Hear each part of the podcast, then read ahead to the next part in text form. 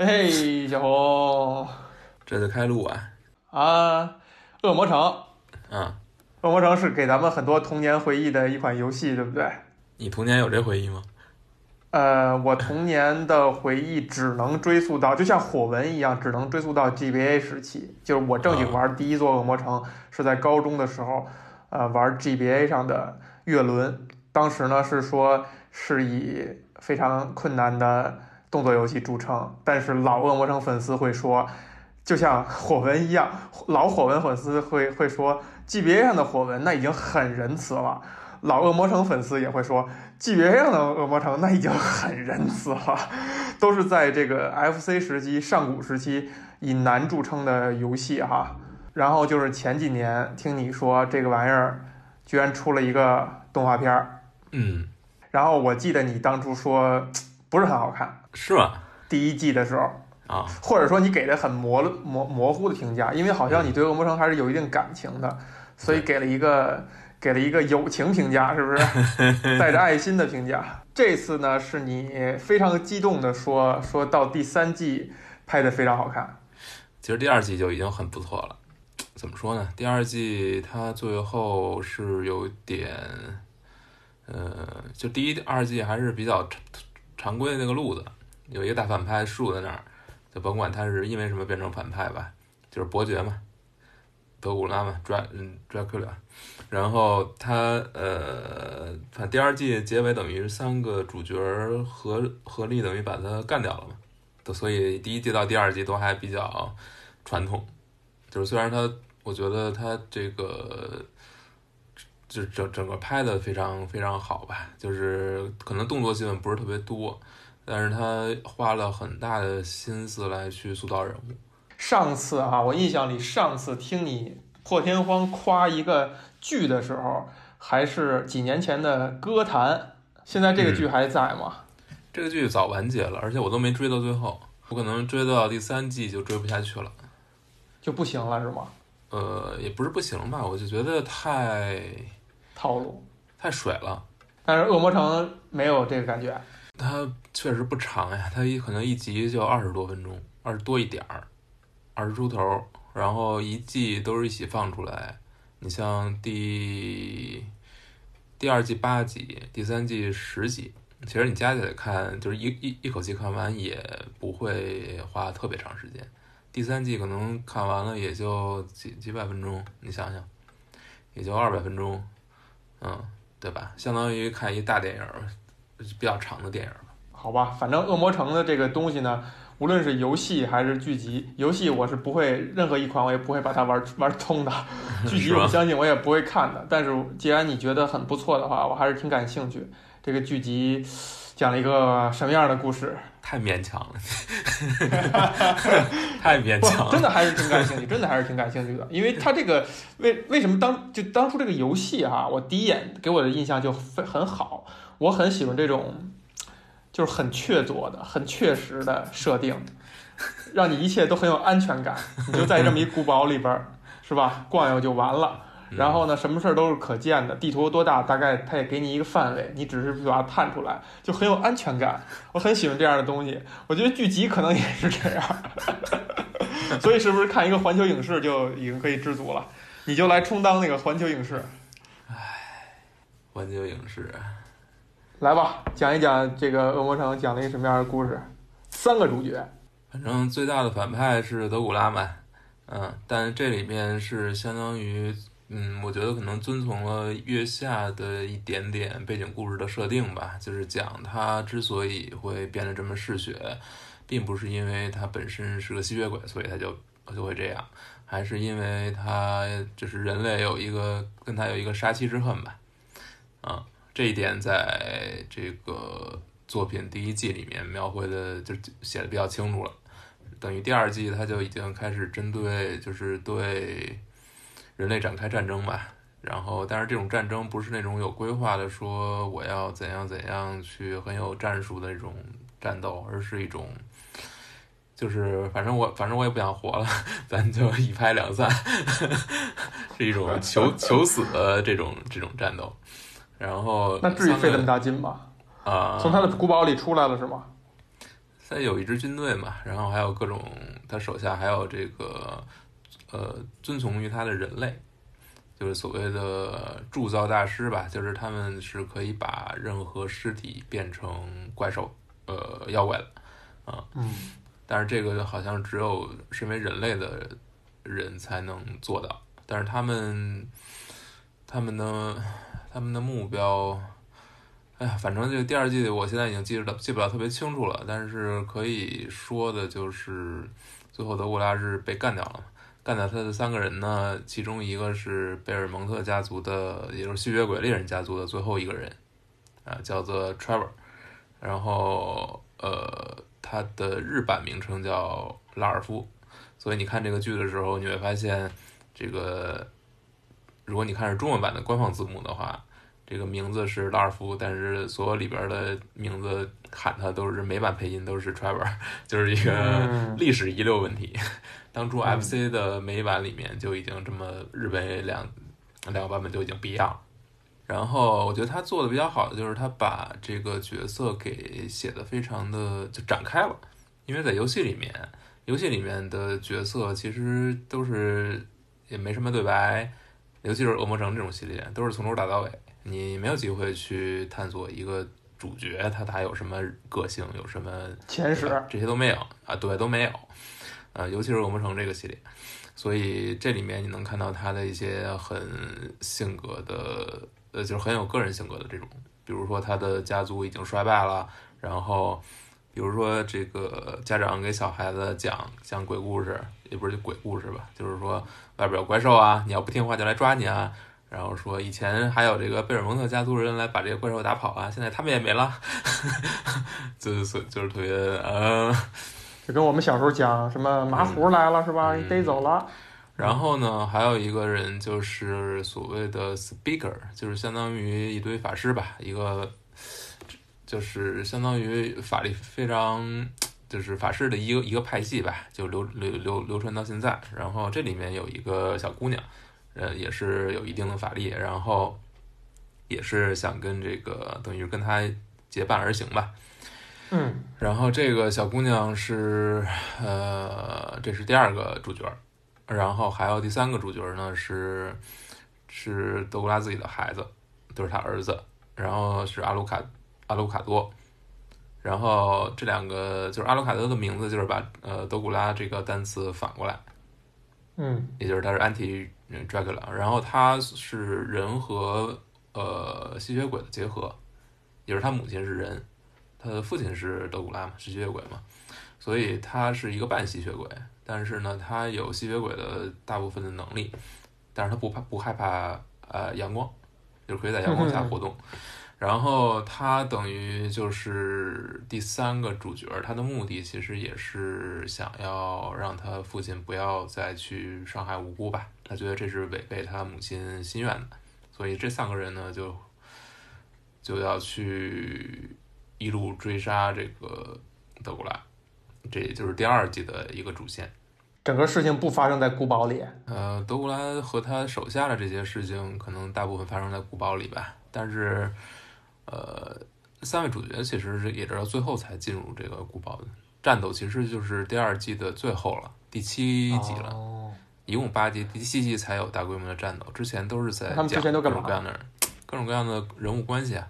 铺垫，然后人物塑造，还有这个像比如说德古拉军队内部其实是发生了一场叛变的。啊，这个也交代了很多。呃，刚刚看完的其实是第三季，在第二季结尾其实已经就是三个这个三个主角已经把德古拉干掉了，所以已经其实没有非常大的威胁了。然后呃，Trevor 和这个呃赛法，对 Trevor 赛法还有德古还有那个阿鲁卡德这三个人其实就是 FC 上恶魔城系列第三代的三个主角，等于这条等于这个整个背景设定是从内部来的。啊，嗯，当然是改写了。然后呢，就是第第二季结尾，这类这三个人就已经分道扬镳吧，也不是说分道扬镳，就是呃，赛法和 Trevor 是一起去所谓的旅行吧，继续去各地去这个当怪物猎人去了。然后阿洛卡德自己是留在了他父亲的这个恶魔城，这个这个古堡，他一个人在这儿。相当于怎么说呢？因为他杀了他又成为了德德古拉了。没有没有，他杀了他的父亲嘛，所以他其实有一种自己在这里面赎罪，或者说把自己关就是画地为牢的这种感觉吧。那所以他没有去再去跑。然后这个故事第三季开始呢，就是 Trevor 和赛法是来到一个小村子，然后发现这个村子里有很多很不很不寻常的事情。有这个村子里面有一个教会，然后这个教会之前这个小村经历了一场呃恶魔的袭击吧，然后其中一个恶魔是呃呃是逃出重围，然后钻到了这个教会里面，但是这个教会平时跟这个村子呢是两个不同，就是井水不犯河水那种状态，所以呢，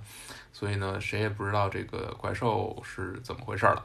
然后。然后越来，然后整个小村呢里面呢，呃，他们他们住进来之后，就会发现这个教会里面有很多让人觉得特别诡异的事情。嗯啊，所以这个这个一一部分呢，这条线主要就是在谈这个，就是他们怎么去发现这个教会底下的不为人知的这种，呃，要打开地狱之门的这么一堆事儿吧。嗯。这是一条线索，然后他们在村里面也直接结识了一个这个管理村子的一位长者，这个长者就是拜托他们去探查这个教会里面到发到底发生了什么。呃，这是一条线，另一条线呢就是呃阿鲁卡多那条线，这可能是最主要的两条线吧。阿鲁卡多那条线是有两个有两个年轻人，还是从东洋来的，呃，一男一女，算是应该是兄妹吧。还是姐弟，应该是姐弟。然后他们俩是来到这里，本来是想要想要去复仇，因为曾经横行他们乡里的一个一个吸血鬼，是后来被德古拉召唤过来作为自己的手下。然后他们到那儿之后，发现可能已经他们的死对头已经在第二季的那场战斗中就是死掉了，挂掉了。然后他们就留下来跟阿鲁卡多说：“能不能你来培养一下我们，或者说教导一下我们，拜你为师吧。”啊，然后阿拉克斯呢就怎么说呢？还是那这时候还是这个心存比较丧是吧？还也不是丧吧？我觉得他这时候因为本身他过得非常孤独嘛，啊，他觉得自己已经快疯了啊，就是才过了一个不是自己自找的吗？嗯，那没没办法呀。是不是有点中二？嗯，所以呢，他就暂时接受了这两个人，然后也确实在在训练他们。他觉得，呃，能把这个，因为这个阿洛，呃，因为这个贝尔蒙特家族的这个藏宝库就在这附近，所以呢，他刚好也就把这个，把这贝尔蒙特家族的这些对抗吸血鬼的这些技能和像一些宝物吧，等于也分给他们。就是希望能能让嗯培养出下一代的所谓的怪物猎人吧，也就是或者说这个吸血鬼猎人，嗯，然后这是一条线，然后还有一条线就更复杂了，就是有一位所谓的铸刀大师是被一个败逃的吸血鬼女王抓了回去，抓到了呃他们吸血鬼四姐妹的这个国家里面，然后他们需要这个铸刀大师为他们。产生就是造出一大堆的呃怪物士兵，但是这个铸造大师呢，就是你也没法强迫他，因为他因为他因为他创造出来的怪物士兵只听从创作者的话，那啊，就是所以你怎么办呢？你要想办法去说服他，或者说去控制他。这时候四姐妹里最小的一个，呃，就接下这个任务，他就开始跟这个被他们关在一起的。就诸多大师来去接洽，然后这三条最主要的线，另外一条跟我觉得可能是为后面的剧集做铺垫的，所以就就先不说了啊，跟这个主题可能没有那么强的关联。但是这三条线的主题，我觉得还是挺关挺挺相关的。先说第一条啊，第一条啊，就是 Trevor 和赛法这条线，他们是发现。呃，最后呢是发现这个地底在进行着仪式，就是这个教会的人，他们已经成为已经被这个怪物等于给俘获还是怎样了，就是心智被俘获了，所以他们想要把这个就是要在地底召唤一个，就是打开一个地狱之门嘛。然后等等村里面那个长老带着这两个人去去所谓的是想要冲入这个教堂的时候，就发生了一场非常血腥的战斗，死了非常多的人。然后他们最终是成功的在一另外一个人的帮助下把这个地狱之门给封住了。然后，但是在封住之前，他们发现，呃，其实德古拉并没有死，他和他的老婆都在地狱里面幸福的生活。在地狱里幸福的生活是什么呀？对，啊，因为在这个世界观里，地狱是一个现实存在的地方嘛。啊，嗯，所以就是说，德古拉其实在第二季里面是求死的，啊，就是想去幸福生活。他就是去找他老婆去了。然后第三季你看到他确实跟他老婆在一起，所以去怎么呈现他们的幸福生活呢？也没怎么呈现嘛，就是俩人相拥在一起，在在地狱，嗯，然后这个不是重点啊，这可能就是为后面做铺垫的。但是这个跟着他们一起去的，就是管掌管这个村子的这个这个老者呀，就是最后他把这个这个邪恶的牧师给在最后跟这个邪恶牧师对峙的时候，就是被被那个邪恶的牧师捅一刀。然后他就说，他就告诉这个邪恶的牧师，呃，说你是对的，但是呃，你赶紧跑吧，然后指指点你一条明路，然后就告诉他有一个地方，你从那儿就可以跑掉。然后这个邪恶的牧师就跑掉了。然后等赛瓦和这个 Trevor 他们战胜这个呃，就是把这个成功封印之后，地狱之门成功封印之后，他们会找到这个长者，这长者也也告诉他们那个人跑到哪儿去了。等这两个人追上的时候，追到那个地方，发追到那棵苹果树下，就发现里边有一个，就是苹果树前有一个深坑，里面到处都是尖桩、尖倒置的木桩，然后那个人已经已经在里面摔死了，就是就是身亡了嘛，嗯，死的非常惨，对。但与此同时，他们也发现，呃，这个尖桩里面不只是他一个人的尸体，还有很多很多人的尸体，包括小孩的尸体。然后这时候他们就回想起来，呃，之前，呃，之前他们在村子里看到有一个小孩不听管教，四处乱跑，然后这个这个长这个长者吧，曾经指点他说不要再跑了，说作为奖励，我告诉你那个哪里有苹果树，你可以去摘苹果。如此邪恶，对。然后你就你会发现，其实不仅仅是这个教堂里面这些人被地狱之母、地狱的人给蛊惑了，而是长者也是这个长者本身，他其实并没有，并不是受到魔物的影响，而是他本身，他就是这个村子的，他想要学成，想要这个一步一步爬出去，他也确实爬出去了。就是掌权，或者说在这个所谓的公务员系统里面爬了上去，然后最后呢，爬到一定程度，我会发现这个命运鬼使神差的安排他回到这个村子里面来掌管事务，所以他又被迫回到了这个地方。然后他说，这个掌呃就是运作一个村子，可能是并不是一个非常简单的事情，但是我还是有自己的办法，还是会有一些乐趣的。这所谓的乐趣就是，就是就是让人去找苹果树。对，哎，这个就是，呃，这条线呢，最后落在哪儿呢？就是这个故事开始，第三季开始的时候，Trevor 跟赛法的是一种，呃，怎么说呢？就是踏上冒险的一种非常欢快的一个心态。但是这时候，等这个故事结束的时候，你会发现两个人沉重。非常的沉重，就是他们会发现，可能相比恶魔而言，有些东西可能不是你靠你挥舞鞭子，或者说你使用魔法就能够解决的。有些东西是更深一层的，人类本身的这些东西。你说他一直在保护的是这个村子的人，最后呢，这个村子的人基本上也死光了，就是在这个地狱之门洞开的这个过程当中。同时呢，你会发现。代表这个村子的这个长者本身，他对这个村子里面所有人也不是一个想要去保护他们的一个状态，而只是一种希望去简单粗暴，简单粗暴的，或者说他没呃怎么说也是很邪恶的，所以这个就让你觉得这个东西一下就不是那么简单的嗯简单的东西了。而且这个时候，Trevor 因为 Trevor 本身他一直是对这种所谓冒险啊，所谓的这些东西他不是特别感冒，或者说他没有那么他觉得这些东西没有那么简单，所以在这个最后其实是印证了他对人对人类的一些观察。再说阿鲁卡多这条线，阿鲁卡多这条线其实呃，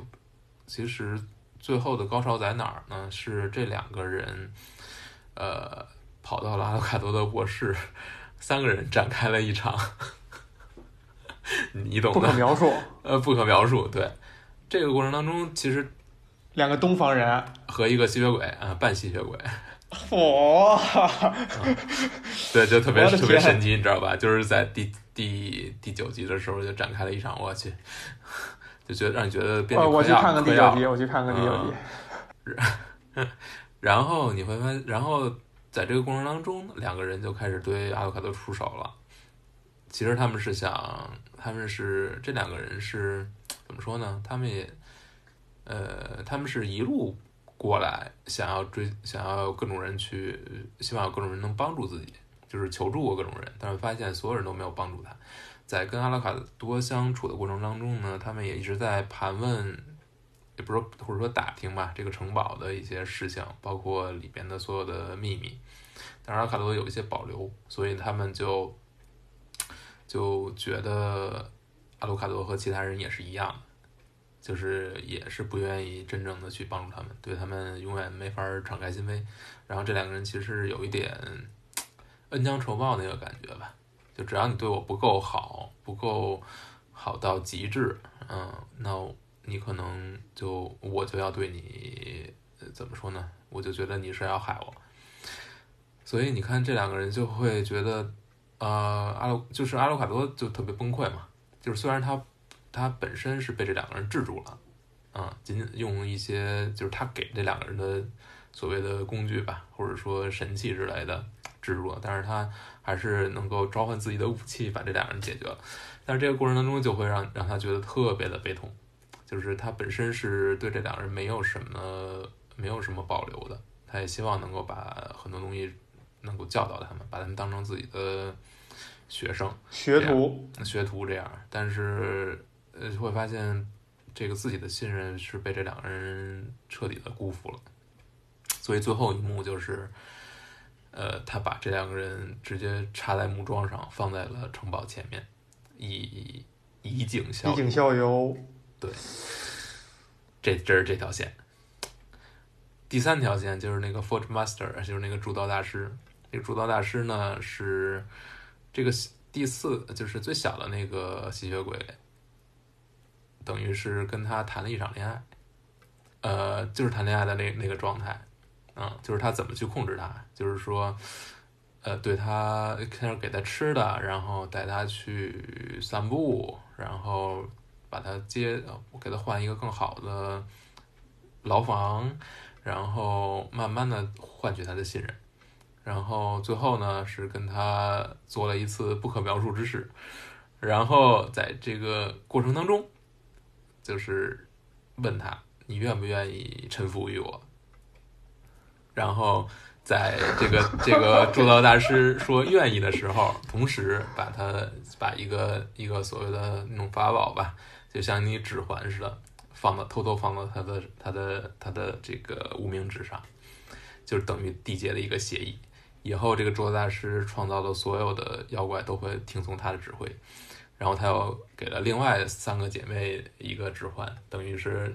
等于是另外三个姐妹可以控制所谓的这个这个大军了。然后特别特别糟心的就是，这个捉大师当着他的面就跟这个第四个小姑娘，这个吸血鬼，呃，独处的时候，他他扑通一声跪下，他说：“你骗了我，你这个利用了我，我以后我的人生已经完了。”然后这个这个吸血鬼，这个小吸血鬼看起来弱不禁风的说：“我实现了你的愿望。”我让你成为了我的宠物。哎呦我的天哪！你看的这都是什么呀？你看的这叫我告诉你，这叫做 cartoon porn，是吗？怎么说呢？你你你看这条三三条线，你就会觉得呃，哎呀，这个剧本真的是很敢写，就是他已经不是在写所谓的正邪斗正，不是单纯的一种啊，这个正义战胜邪恶啊这些老套的东西，他是在，我觉得是在。写一些血腥暴力嘛？呃，血腥暴力肯定是有，血腥暴力性是不是？呃，这些都有，但是会有一些更更恐怖的东西。这个更恐怖的东西可能就不是不仅仅是血腥暴力这些东西了。对，我觉得是。我觉得你刚才说的这些东西啊，就是这几个点，听上去很恐怖。其实咱们成长过程当中有很多影视剧会多多少少用一点这些元素。你会觉得特别恐怖，你会觉得哎呀很吓人，但是你内心会觉得特别爽。嗯，你有没有这个感觉？包括这个，就你刚就刚才说那几个关键节点哈，会有一种让人莫名的兴奋的那种感觉。这就好像他们说那个《还珠格格》里边那个谁，容嬷嬷用用簪子扎扎紫薇，嗯，很多人的很多人都说他是我们的童年阴影，但是。但是当大家再翻一层，就觉得那个那个情节是特别让人莫名兴奋的。不用莫名，你 很直接、很很直接的兴奋。你现在感觉看完以后，你觉得这个剧它要干嘛呀？我觉得在找这找 在找回，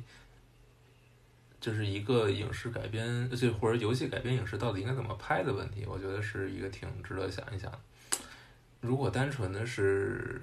把游戏过程去做一个影视化，那其实肯定是没什么意思的。那你能够去，能够在这过程当中去到底去改变什么？你要还原的到底是什么？其实，就是《恶魔城》那种体验是很，嗯，对于就是很很，其实有很强的挫败感，就是你要去面对。呃，特别难的关卡，特别难的敌人，所有这些，你要去一遍一遍的去磨，去背板，去尝试，去找规律，你才能才能过去。但是，但是这个东西是无法用影视去还原的。那能还原的是什么？所以说，你看完这个剧，你会觉得这东西是很恶魔城的东西吗？我觉得它是挺恶魔城的。哎，所以那个挺恶魔城那感觉是什么？其实就是它。相当于它还原的东西，对吧？嗯，是什么呢？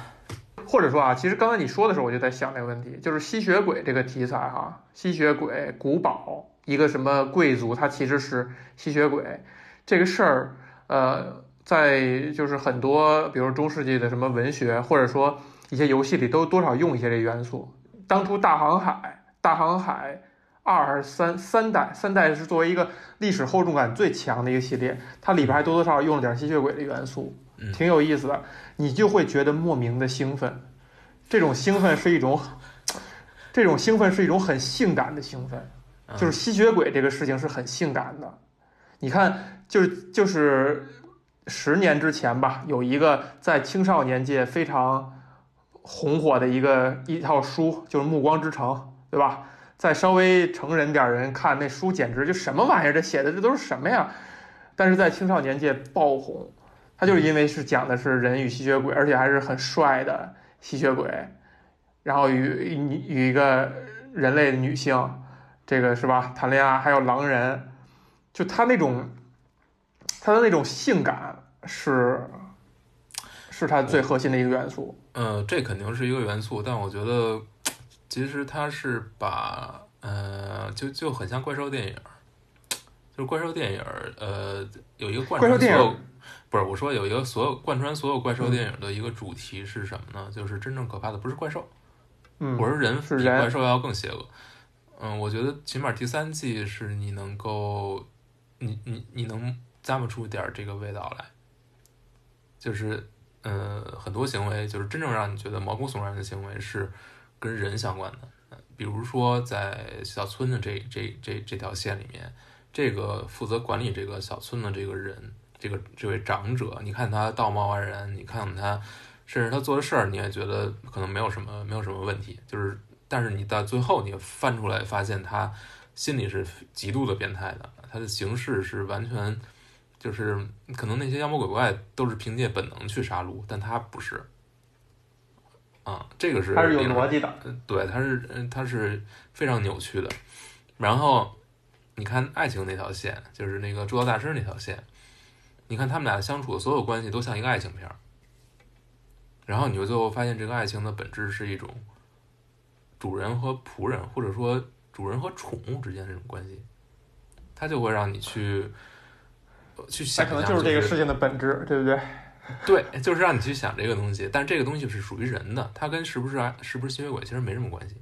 就是人与人之间，人与人之间也可能会变成这个样子。我觉得这个事儿是其实是可能是两个两个层面的事儿啊。你比如说，真正恐怖的不是这个恶魔或者说这个鬼本身，而是人，这主题也不新鲜，对吧？而且大部分的这样大量的这样的东西，游戏也好，这个呃小说什么电影都是都是这样去弄。也就是说，它其实不是一个能让人很吃惊、很有这个奇观猎奇心理的东西。呃，但我觉得对于呃，怎么说呢？可能，尤其是游戏改编影视剧这个范围里面，其实你都看不到。你提一下，你都你都想不出来，呃，有这么搞的，或者说这个这就是一个问题，就是说。呃，他把一些可能相对来说更成熟的叙事拿了过来，他没有再去。你说影视改编就是游戏改编影视，真的是你你你想一想都没有没有什么拿出口。也对，或者说，那你说，比如说在《恶恶魔城》的游戏作品里边，会提这一点吗？会讲这一点吗？会有一点点，呃，会提。呃，我说，比如说我们看古早的一些的游戏。可能比如说《月下》里面是有有一条线索，就是讲他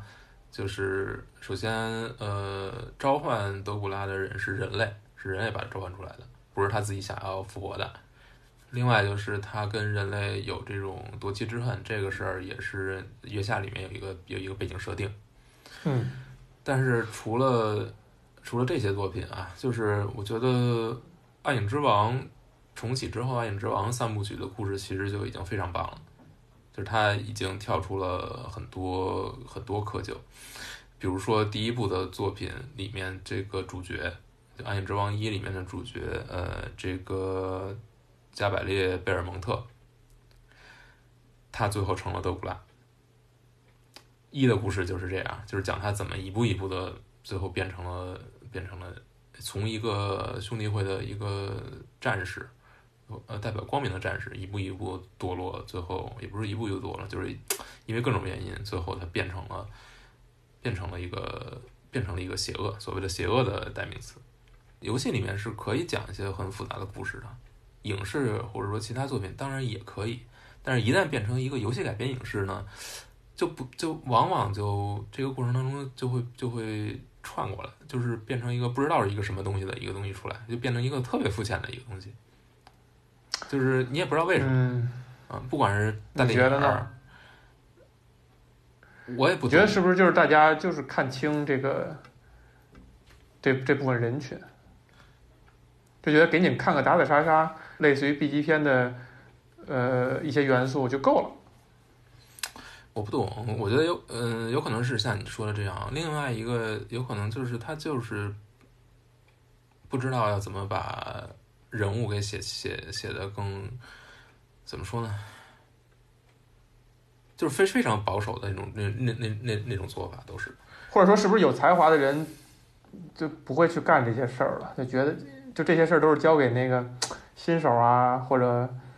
随便干一干啊？你说的都是你说的是都是一些都是一些随机的东西，或者说一些你没法去想的东西，你没法去控制的东西。这个肯定是随着。游戏改编的越来越好，就作品的商业可能表现越来越好，更多有有才能的会去做这些东西。你看漫威不也是吗？他一开始谁愿意做漫威东西？你说成名的导演现在也没做成怎么样啊？是，但是他起码商业是成功了，所以所以他也能够怎么说？这就是问题嘛？这不就是马丁说的那个问题吗？嗯，他商业上成功了，就是随便弄一弄，你只要坚持做了十年，你用大帅哥、用有有魅力的演员去演这个角色，他就走入你心了。就不管后来这个事情怎么搞了，你就能收获商业成功了，那谁还会去？那你说有才华的人，或者说大老板们，谁还会听着一遍一遍跟我讲故事的复杂性？不是，但这不是我的，我就是说他可以去做的更好一些，但是没有人去做。呃，或者说，你就你就觉得这东西本来就可以这样，或者说可以更好，绝对是可以更好。但为什么他这么多年，他就始终是这么一个特别糟糕的状态？就尤其改编的东西，不管是皮卡丘大电影也很糟糕，其实，对吧？你看过？因为皮卡丘原来就很糟糕啊。不，真的是这样。你想想，你现在想任天堂的所有故事，哪个故事是值得被讲一讲的？对吧？咱们也给老任，你你不能你不能过你不能黑你不能用这个来黑人，因为它本身就不是一一个重重剧情。这不是黑，就是就是说就是说它重点，就是我重点就没有放在这儿。我的重点就是说故事它但是也有很多不影响我的游戏故事很好的作品，但是也没有其实也没有改编成功，而是都是处于一种不停的换导演、不停的换剧本、重写剧本、不停的重新选角的这么一个过程当中。这这个领域就一直没有一直没有什么变化，嗯，前两天是什么什么新闻来着？《The Last of Us》是吧？啊，对，剧集换了好几任导导演什么的，然后还有什么？那刚公布，我说的还有换了好多的是 Uncharted，啊，对对对对，Uncharted 是重启了很多很多很多次了。咱们在想原因哈，但是我立刻我的反应就是就是电影界看不上你游戏界，嗯，你们就是暴发户。就是他们就是这么想的，我我就我就不给你好好干这事儿，没人干。哪个成名导演一听说哦游戏改编也没意思，不不不弄，对吧？他们已经慢慢的破破了这个心结，已经开始改漫画，就已经走了一步了。这改完以后还要大导演站出来骂呢，对不对？哪个有追求的这个影视呃行业作作者会愿意去干这个事儿啊？我觉得这是一个挺主要的一个原因。你说好的题材能不能改的故事很好？当然可以了，这个一定的，对吧？漫画早就能证明了。你不论是咱们都看不上的某那个英国导演导的蝙蝠侠三部曲，呃也好，对吧？人家人家至少是名利双收，就是能证明这个事儿用心做还是可以做的。嗯，我觉得这个这个肯定是这个毋庸置疑的，只是他可能真的是在这个几类的。呃，艺术形式里边存在着一个天然的鄙视链，啊啊，这个鄙视链可能需要长期耕耘。是，所以我能看到有一个相对来说做的比较好的，就还是挺开心的，呃，而且还是我比较喜欢的一个系列，而且但它需还是需要用一些什么这个 B 级片的元素来丰富它的这个 观赏性，是吗？嗯，是这样呗。嗯，所以说这里边。呃，哪个角色是非常非常有魅力，让你觉得很眼前一亮的呢？我觉得你还是不能脱离游戏本身去看啊，嗯，因为它是有一个游戏基础的。你这个东西不仅是要把它拍好，你还要尊重它游戏一直以来这个设定，就是它到底的性格基准性格是什么样。你在这个方上面要去把它深化，要去把它发展，然后，然后。让这个东西还要既要有自己的逻辑，能符合这个剧本，同时呢跟游戏也不冲突。所以这时候你看，你再去看这几个角色，你就觉得他还是很用心的。首先他是懂游戏的，他知道游戏里面这几个角色是什么样的。比如阿勒卡德，他是在游戏里面出现次数比较多的，他也做做过主角。那他跟他父亲到底是一个什么样的关系？他跟人类是一个什么样的关系？他本身是有一个一定复杂性的，因为他是。一半人类，一半吸血鬼嘛，所以他既有他非常嗜血、残忍的一面，他也有他有人性的一面。那在这个里面就能看到他很纠结，到底是我要相信这些人，我要把他们当成自己的徒弟去一样，或者说自己的朋友一样，还是说我要防着他们？我最后，包括他最后不得已去解决这两个人，你还是能看到他是非常痛苦的啊。包括他最后，呃，从一个在这里面就是等于相当于自己安静的生活的状态，到把所有的就把外人所有外人都吓跑，就是你能看到他的有经历了一个很很绝望的一个转换，到另外两个人呢，也是同样是见到经历过这么一，就是在村子里的所有这些恐怖的事情经历过一遍之后，他们整个这个心气儿和状态都不一样。我觉得这个其实都是在慢慢的从第二季的那种非常昂扬的状态，在往一个更低沉的调子去走。所以这我觉得后面可能我会更看好它的，比如第四季的发展会怎么样，你就觉得很有盼头，因为它是。它没有那种非常非常简单的正义战胜邪恶那些东西了，你就会看，你就会会有兴趣看它怎么去发展，尤其这几个角色会走向什么样的，就是未来未来会有怎么样的结局，他们的性格还会有什么发展，就是他们人物还会有什么发展，这些发展就是已经是游戏之外了，就是游戏里面你是看不到那些东西的，很少有有这么这么强的角色塑造，你就觉得他在游戏的基础之上把这些人物又给发展了。对，如果你是这个游戏系列的粉丝，你非常喜欢他的话，你是愿意去更深入的去看一个角色，他到底怎么能够有更进一步的延展，就是他能把这个人物写深了。然后，比如说这个贝尔蒙特，他是非常落魄，他是一个所谓的祖上阔过这么一个状态，但是现在已经逐渐示威了，有点像曹雪芹那个状态，或者贾宝玉那个状态。对，但是他因为经历过这些，所以所以他对人类，对他是对他对人类是没有一个过高的期待，然后，所以你看他的状态不是一个英特别英雄人物那种状态，嗯，他反而是就很丧，呃，特别丧，特别丧这么一个状态。但是呢，有赛法在他旁边呢，是能够平衡一下，又让能让人看到一个特别，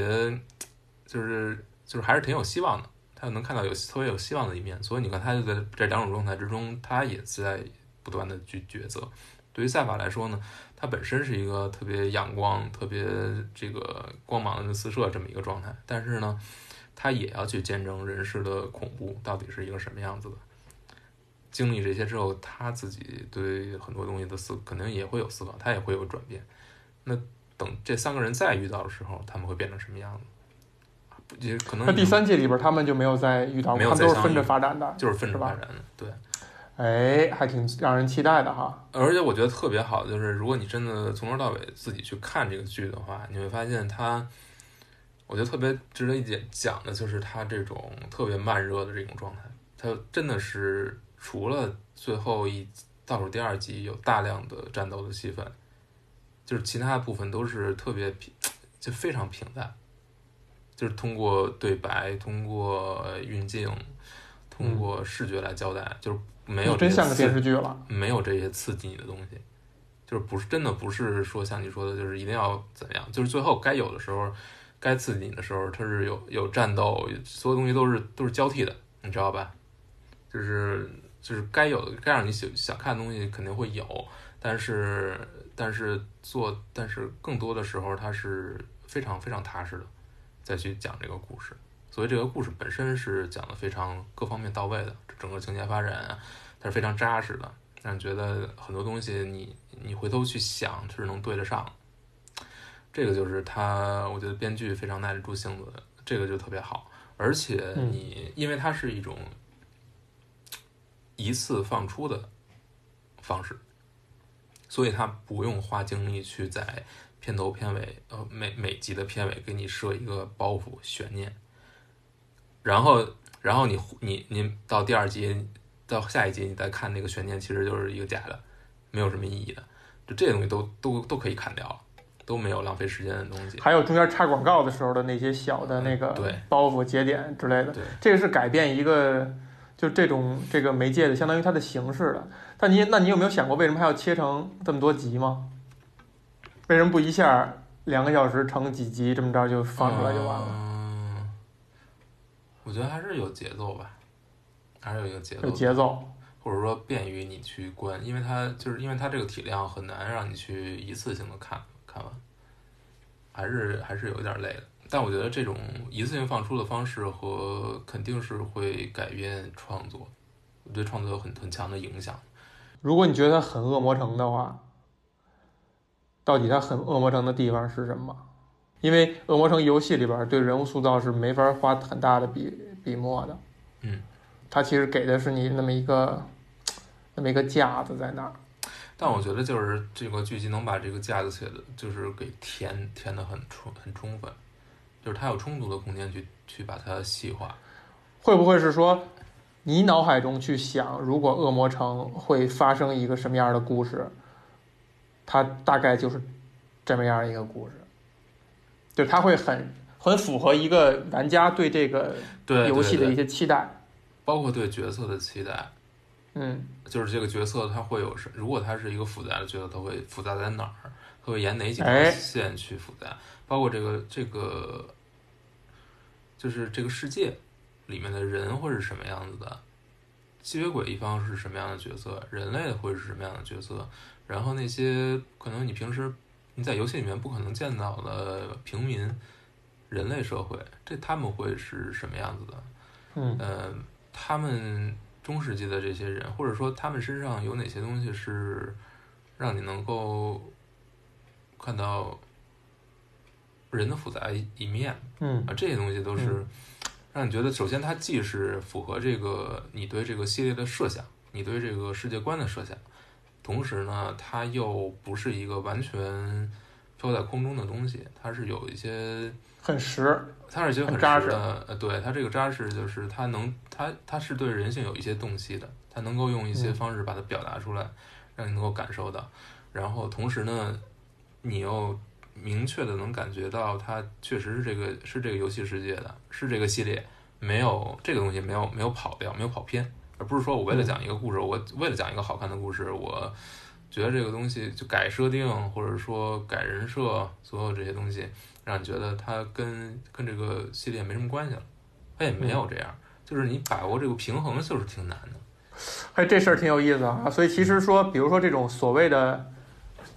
某某改作品哈、拿拿一个材质改另外一个材质，那可能就是这个负责改的这些人坐在一屋子里啊开会，然后说，咱们想象喜欢原作的这些人，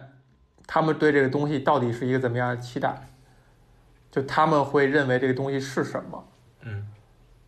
他们会对这些东西有哪些想象，有哪些好奇？比如你刚才说的，都在古堡里边，那外面那些人类他们干嘛呢？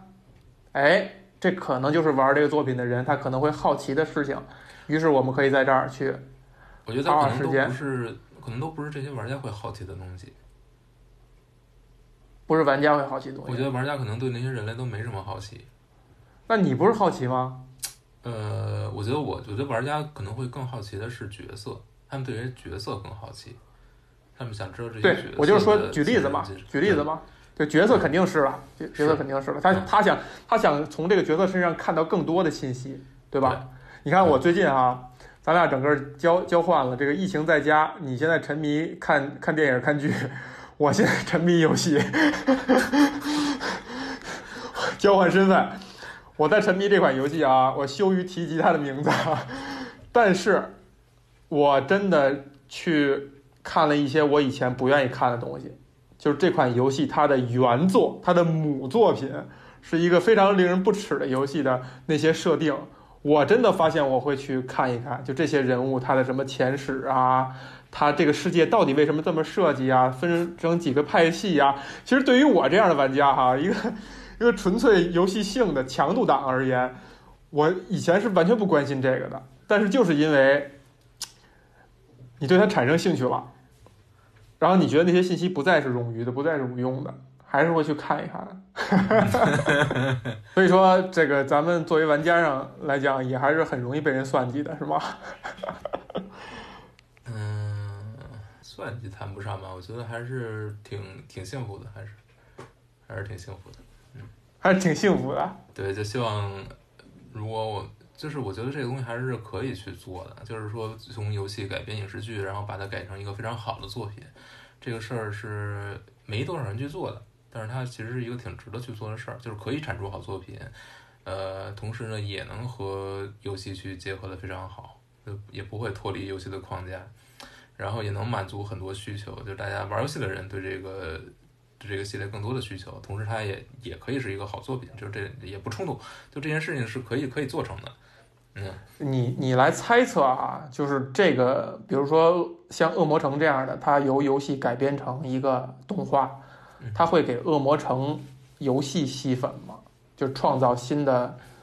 玩家嘛？我觉得有，还是说其实主要都是来的都是至少知道恶魔城这个系列的玩家？嗯，我觉得这个是一个动态的过程吧。嗯，一开始肯定是核心的粉丝去先去评价这个作品到底好不好。如果他能够去得到一些好评，那可能会慢慢的往外拓，游戏圈儿 怎么往外拓呀？还是有可能的呀。比如说我评分非常高，然后我又是一个动画片儿，那我 Netflix 上我想我喜欢看动画片儿，我又喜欢看一个高评分的动画片儿，我很可能就看这个。哦我在乎它是游戏改编的，我不在乎你评分高就行。啊，就是你也不知道那些评分是谁打的，对吧？啊，对啊，无所谓。啊，嗯，就是永远有对于好的动画片儿的需求。如果它本身是一个好动画片儿，我不会在意它是不是游戏改编的，还是漫画改编的，对不对？所以这个东西慢慢的是一个会互相转化。呃，但是你说有多少人，我从来不玩游戏，我因为这个动画我去去玩这个游戏，我觉得也可能没有没有那么多，或者很少。但也有可能有的人本身是玩家，但是他没有接触过这个系列，但是他看这个电影，他看这个剧集，那可能他反过来他会想要去了解这个这个角色在游戏里是什么样子的，这一切都是有可能的。但是只不过这个量级是多少，你不可能知道而已。嗯，但前提是它作为剧集，它是一个还能立得住的一个作品。我觉得这个是特别重要，就是你能看到一个很好的系列拍出一个剧集，这个剧集自己也可以立得住，它能够也能反哺这个这个，反正对吧？我觉得这是一个特别好的一个事儿。我觉得嗯我其实是希望这个东西能够有更多的。嗯，我先拿我我拿我个人来说哈，如果我非常激动的看完一个东西，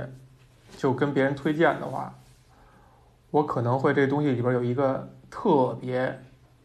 具象的某一个点，或者某一个人物，或者某一个情节，嗯真的是咣叽一拳给我打在那儿了，嗯我才会产生那种特别激动的情绪啊。嗯在我看来呢，你在这个恶魔城这上呢是无来由的，你就说这个这个第三季拍得很好，对吧？没有上下文儿，我猜你可能是因为还是很激动的。那是不是有这么一个嗯，有一个情节，或者说某一个人物是给了你这么一拳的这个？我觉得还是就是这个小村的这个事儿，尤其是最后那个坑，因为你一开始你是看你是看不出来他这个人有任何问题的，就是你能有一点点感觉，但是你没想到会会是这么恐怖的一个事情，这个是挺让人给人冲击挺大的，或者说你一开始一个大的转折，对你一开始的心态跟 Cypher 可能一样，你就觉得这东西是一个冒险，是一个对我们一切邪恶都可以战胜，然后看到最后你会你是会深深的治愈一下，结果发现不治愈 治愈是导致抑郁，你知道吗？啊，不是治愈你的什么，对，啊，就是他这个是其实对于追求这种呃 video game logic，就是就是游戏逻辑不是都是正义战士邪恶吗？但是我这回不是这样，是他在他他就是你是赢了，你是你是成功封封住了这个地狱之门，你是怎样怎样，但是你付出了怎样的代价呢？或者说你拯救那些人是什么样的人呢？你帮助你的人是什么样的人呢？这些东西都是游戏里面可能游戏永远不会去这么去去讲，就是很少有有人愿意敢去这么这么去搞。但是你在剧集里面，你其实是有这个空间，你也有这个可能性的。有意思。也就是说，其实你你现在回想哪款商业游戏最终是不收到真善美？嗯，对，就是这个问题啊。但是其实你看很多剧集或者影视作品，呃，就算是商业向的，也可能已经开始有就不收到真善美的了。那你觉得这个是不是可以算是一个，就是它发展的一个一个脉络？也就是说，游戏还没有到那一边呢。嗯，他不是收到真善美，不收到真善美，而是说他能不能够探到一些更呃更深层次的东西来，东西上，就是你是怎么说呢？就是就是你你能够还原一些世界的复杂性，通过你的作品去呈现它，这就是很难，就是比较难得的东西。不管是嗯，虽然比如游戏都还没还原复杂性呢。没有呢，就是很少有游戏能做到这一点，那更别提游戏改编的作品了，对吧？是的，这里边有非常吸引人的女性角色吗？我觉得还是做就是那个小姑娘，吸血鬼小姑娘还是非常非常，就是非常让人一方面你又觉得她很表现的很纯真很可爱，另一方面她又是非常攻于心计的这么一个一个状态，就是这两点结合在一个人身上，就让他让还是挺精彩的，还是非常精彩的。嗯，好看吗？他？我作画非常棒，就是这个剧集，啊。嗯，就没有崩的没有崩的时候，而且有大量的，我觉得作画真的是，呃，很花钱，很很很下本，很下本，包括他的战斗动画也是做的非常非常好。就是你会对之后的情节有没有什么预判？嗯、能够判断出来的就是这几个，他们会又聚在一起，我觉得肯定会聚在一起，嗯，而且德古拉首先肯定我估计会回来，或者以某种方式可能会回到人间，这个肯定他他肯定跑不了，他肯定会回来，然后他的手下，呃，他儿子会不会黑化？有没有多大概率黑化？我觉得不太就变成新一代的德古拉？嗯，我觉得不太可能。嗯，这肯定是脱离，就是你能说出这个，就说明你对这个设定人设不太了解。阿鲁卡多肯定是一个正面角色，这是跑不了的。嗯，包括这为啥呀？我觉得是，就我的了解，你看看他是不会黑化的，他是不会黑化的。呃，Trevor 跟人气太高了，但是但我觉得我其实比较担心 Trevor 和 Cypher 这俩人可能，唉，他们俩是情侣吧？就是会是情侣，是情侣。啊，我就是我就是我就是不知道这他会不会真的下手去杀主角，这个就说不好了。我觉得有，就看他就看就看他有没，就是有没有这个魄力吧，或者说那你这个杀内心是希望杀杀还是不希望杀的？我我不希望杀，但是我觉得很难说。又不得不提到了那个万恶的哈利波特是吧？据说在当初这个罗琳构思的时候，这三人组当中不是都活到最后的，他是要杀一到两个的。但是后来他就是迫于一些场外因素的压力，他就觉得他如果杀杀了某一人的话，那这粉丝们好家伙，那就还会给人弄死，寄刀片儿，不光是寄刀片儿了，就是开门梆给一枪，你变了，就是这个结果。但是呢，这种不是自己亲儿子的，你看这个剧集改编的，那不是自己亲儿子哈，是不是存在这种可能性？所以你看，我能问出来，比如什么这个